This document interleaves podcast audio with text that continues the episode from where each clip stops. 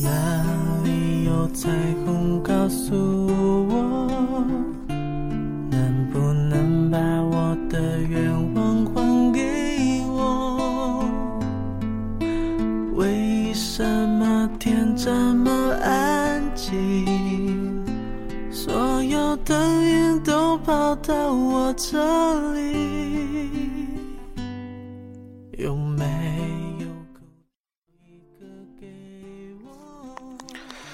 各位考研的同学，大家好，很高兴收听我们新一期的考研那点事儿。在开始今天节目之前呢，我们先给大家两个非常好的消息。我们考研那点事儿已经正式的上线三大平台，分别是苹果的 Podcast、荔枝 FM 以及喜马拉雅网络电台。如果你是这三个平台的用户的话，欢迎大家踊跃的订阅我们的频道，并且添加我们为粉丝，给我们的节目点赞，多多分享给自己的朋友们。你要离开，我知道很简单。你说依赖。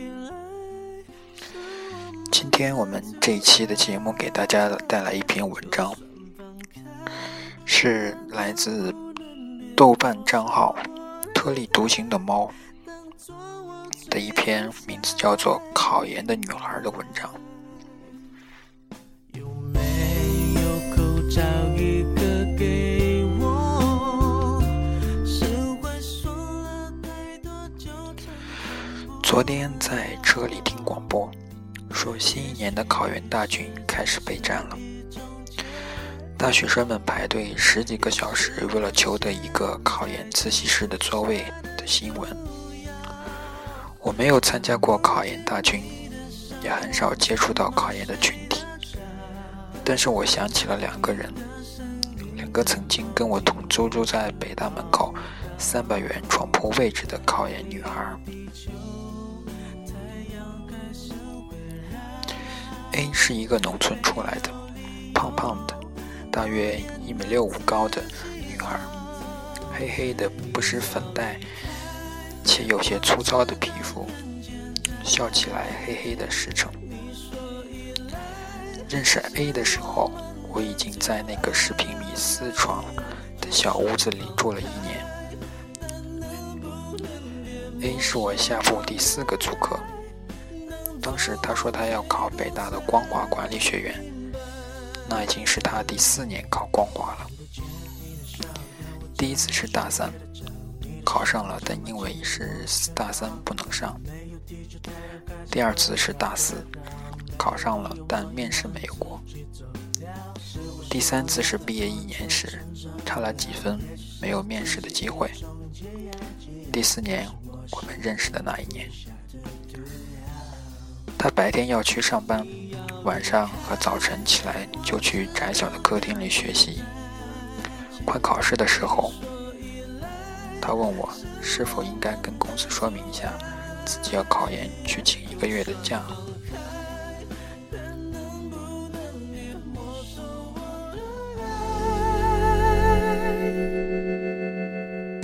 当作我最。害怕没有了工作。虽然这份工资并不很忙，但只是为了维系生计，并不指望赚多少钱。但如果没有这份钱，身为农村孩子的他，没有能够人能够接济他。当年我也大四，在凌乱的实习和找工作当中，我也不好帮他下结论。于是很简单的说，还是请假吧，考试要紧，第四年了。能不能把我的愿望还给我？为什么天我们不很熟，但我也替替他捏把汗。不知道他如果又考不上怎么办？一个人的梦想究竟能被撞击多少次？我记得他考完最后一场回来，躺在床上，一天一夜没起来，全身酸痛，仿佛刚刚打了一场大仗之后的瘫倒。那年他笔试通过了，我们都很激动。我建议他面试去买套正装，因为那时候我也面试，也要买正装。感觉穿上正装，整个人都不一样了，也更符合管理学院的感觉嘛。然后 A 跑去商场买了一件粉粉红红的西装，衬着他黑黝黝的皮肤，我觉得不是很对劲。但那个时候我的衣服他也穿不上，也没有办法帮到什么忙。看他很喜欢那件粉红色的西装，我也再没有说什么。后来的事情我就忘记了，可能他是搬走了，或者我搬走了，记不清了。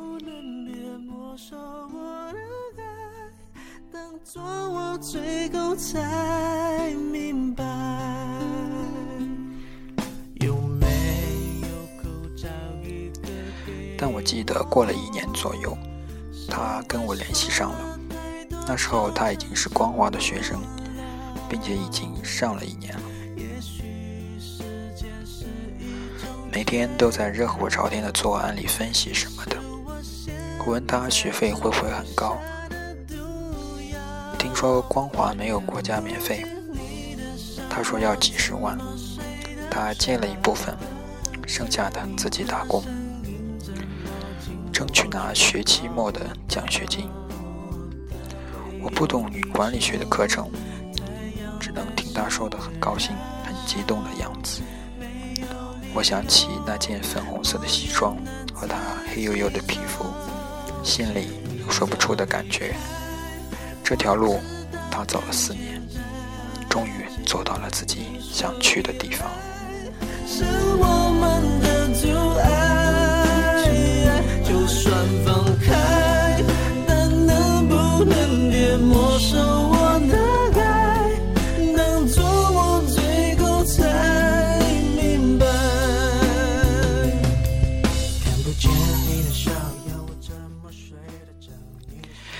B 女孩是从西北来，长得很漂亮，小巧，巴掌脸，也是黑黑的，有点像邻家小妹妹。她要考北大的生物系。我们认识的时候是她第二年考试，她住在我对面的床铺，我们都在上铺。相比正常上课而不用早起，也不用复习到深夜的我来讲，我经常会看到 B 举着手电筒在被窝里学习的样子。据 B 介绍，他父母都是普通的工人，老实善良，家里还有一个年纪很小的弟弟。如果今年考不上，估计家里就供不起了。其实他本科的学校已经给他推荐到上海的一家顶级学府，但是他就是想上北大，因为卯着劲儿要考，因此家里人都不支持他。学校老师更是非常的生气。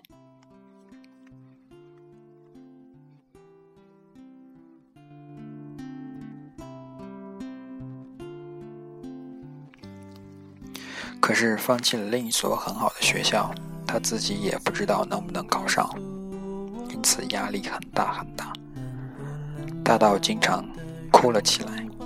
我也不知道怎么去劝他，毕竟我不考研，体会不了，只能说些冠冕堂皇的话，聊表安慰。当时他找了很多已经考上的师哥师姐去取经什么的，但收效甚微。同样。我忘记了后来，我就记得他喜欢看电影，总是哭，但后面记不得了。三年以后的某天，我突然收到一个飞信加码加我，是他。那时候他马上要从北大化学系毕业了，问我一些找工作的经验什么的。原来我忘记后来的那一年，他考上了。进入了自己梦想的学校。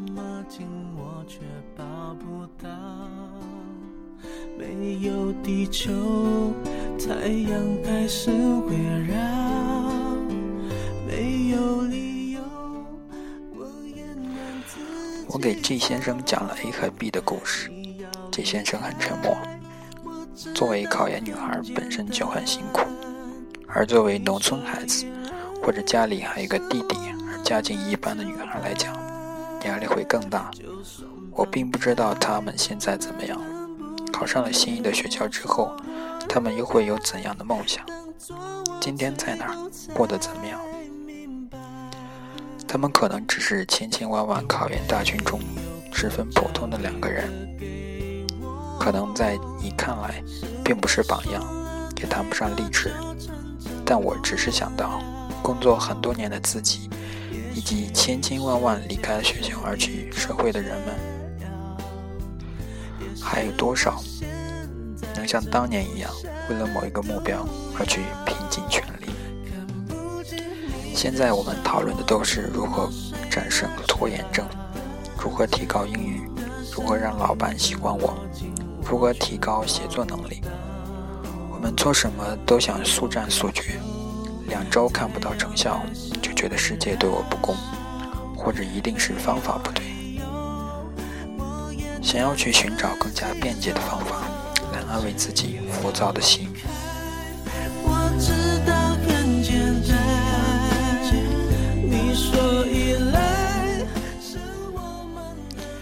一定有人会跳出来说：“考研有什么了不起？考四年值得吗？人生还有很多事可以去做，考上个研究生出来还不一不一样是苦逼的打工仔。”赚钱还没有个体户多，研究生毕业一样当 loser 云云。但如果一个人能够为一个单纯的梦想努力多年，而这个梦想一年只有一次去实现的机会，并且这个机会也同样会因为很多不可抗力而失败，但却依然矢志不渝，这本身就是一件值得去敬佩的事情。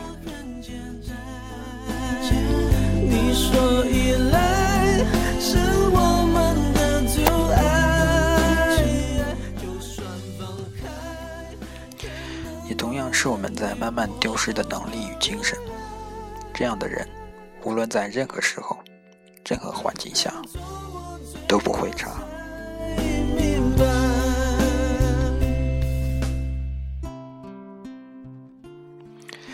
其实我们每个都人都不缺梦想。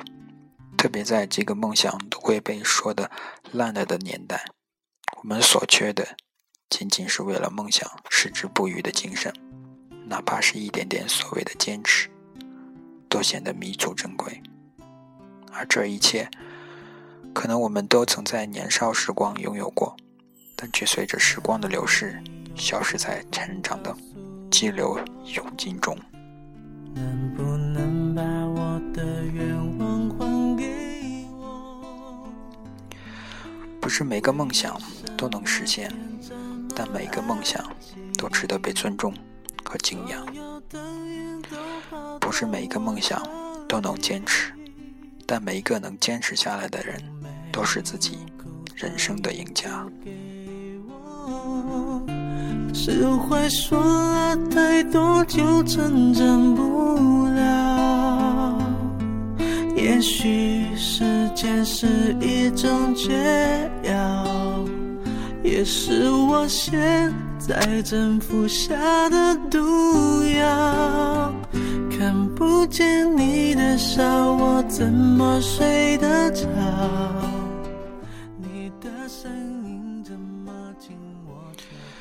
我们感谢特立独行的猫给我们带来如此优美的文字，也祝福每一个考研的女孩梦想成真。我也能自己走，你要离开，我知道很简单。你说依赖是我们的阻碍。欢迎大家。添加我们的官方微博考研小助手，以及我们的官方微信公众平台 k a o y a n z x s。你的每一条留言，小助手都能够第一时间看到。欢迎添加我们。如果你对我们的节目有什么意见或建议的话，请直接通过以上两种方式与我们取得联系，我们会第一时间的回复您的要求以及建议。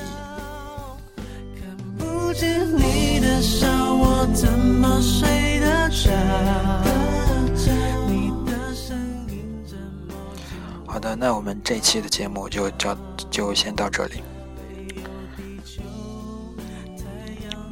非常的欢迎的大家继续关注我们的考研那点事儿，我们下期再见，拜拜。She